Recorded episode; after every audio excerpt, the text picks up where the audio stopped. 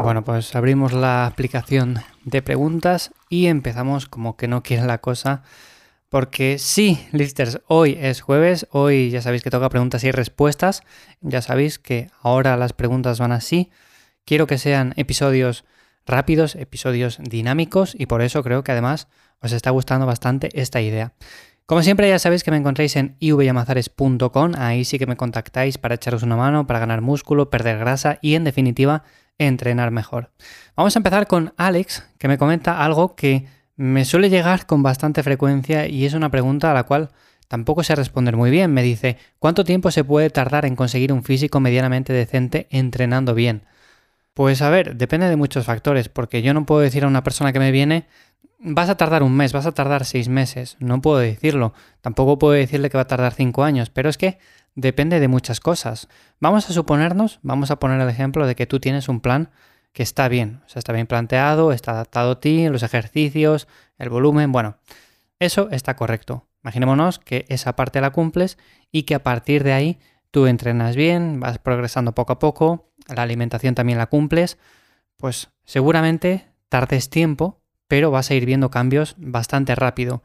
Pero claro, no sé nada de esto, no he visto tu entrenamiento, no sé si entrenas bien, entrenas mal, tienes más o menos experiencia, te dejas más o menos la piel en cada serie, depende de un montón de factores. Hay personas que el nivel de esfuerzo o el umbral de esfuerzo al que están acostumbrados es muy bajo. Entonces, claro, esas personas van a tardar mucho más en conseguirlo o quizás nunca lleguen a conseguir todo el potencial o el 70% del potencial que pueden desarrollar si dedicaran un poco más de esfuerzo, si se dejaran un poco más la piel.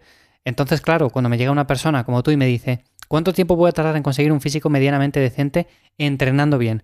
Bueno, lo primero habría que ver si estás entrenando realmente bien y a partir de ahí analizar un montón de cosas, analizar el tema de la alimentación, el tema del descanso, todo eso.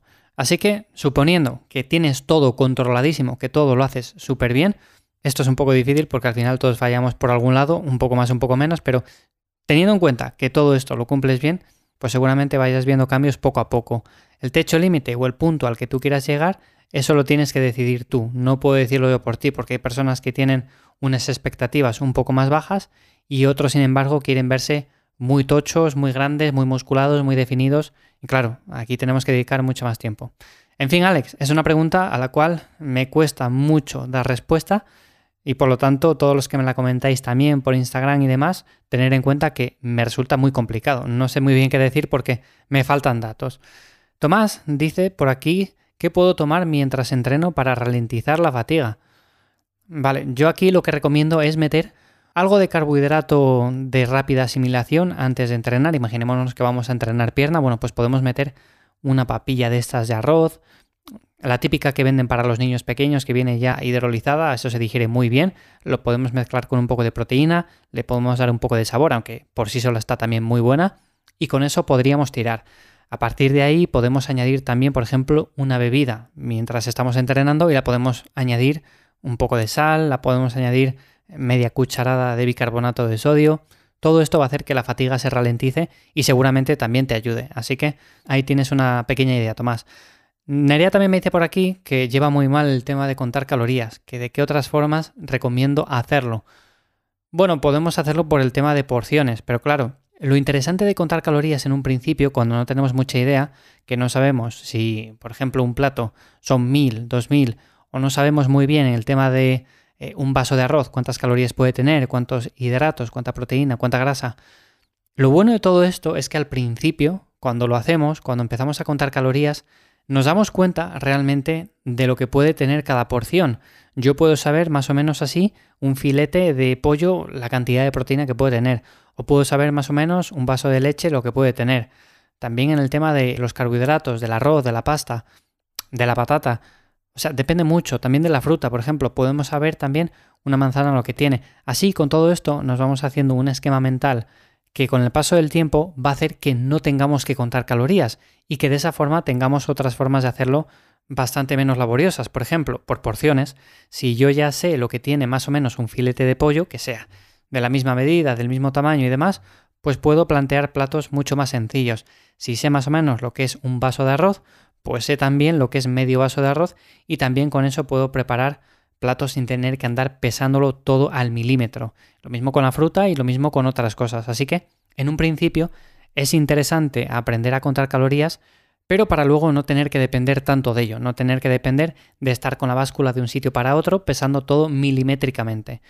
Que otra cosa también que te comento, Nerea, bueno, esto en un principio puede ser muy laborioso, pero con el paso del tiempo ya te digo que lo vas a hacer rapidísimo, o sea, así que tampoco te preocupes en exceso. De todas formas, si ya más o menos lo controlas un poco, con el tema de porciones también podrías probar. Francisco comenta por aquí si hay alguna alternativa buena al press de banca. Me duelen los hombros al hacerlo.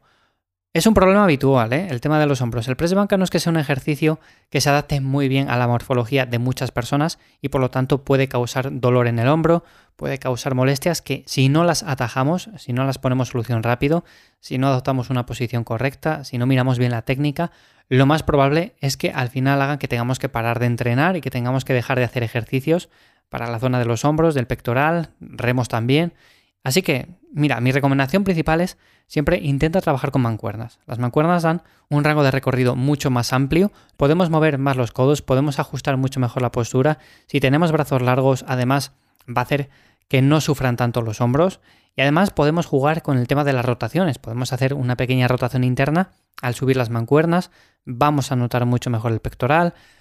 Con el de banca, claro, esto es difícil porque al ser la barra no podemos hacer esas rotaciones. Y si no, también tienes diferentes alternativas en máquina, que las máquinas no son malas. O sea, si a ti el press de banca tradicional te resulta incómodo porque te duelen los hombros, prueba con un press sentado en máquina, que quizás así de esta manera, al estar erguido, pues puedes ajustar mucho mejor la postura de los hombros, echarles hacia detrás, sacar un poco mejor el pectoral, echarle hacia arriba y quizás así incluso notes mejor la contracción, mejor el estímulo muscular y todo esto. Así que alternativas hay un montón, pero siempre recomiendo lo mismo. O sea, mancuernas, también prefatigar un poco el músculo con bandas de resistencia, con poleas y a partir de ahí trabajarlo. Patricia dice, ¿cómo es el Excel con el que registras ahora los entrenamientos? Bueno, pues es muy sencillo, o sea, tampoco es que sea una cosa del otro mundo. Es cierto que ahora le estoy incorporando más cosas, pero principalmente lo que tiene y con lo que deberías de quedarte es que registro el peso que utilizo en cada ejercicio, las repeticiones que hago, las sensaciones que tengo. Muy importante esto porque si no me encuentro muy cómodo con una variante que estoy incluyendo ahora, pues lo voy a anotar. Simplemente o bien para cambiar un poco la técnica, bien para grabarme, bien para añadir otra variante diferente, todo esto. Y además, bueno, pues voy registrando sobre todo las calorías que consumo, los macros que voy tomando, diferentes medidas también son interesantes, pero bueno, de vez en cuando, tampoco siempre.